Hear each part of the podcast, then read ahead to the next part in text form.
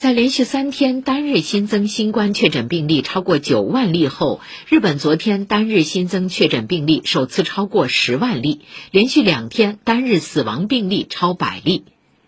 昨天起，和歌山县也开始实施蔓延防止等重点措施。至此，日本四十七个都道府县中已经有三十五个实施了该措施。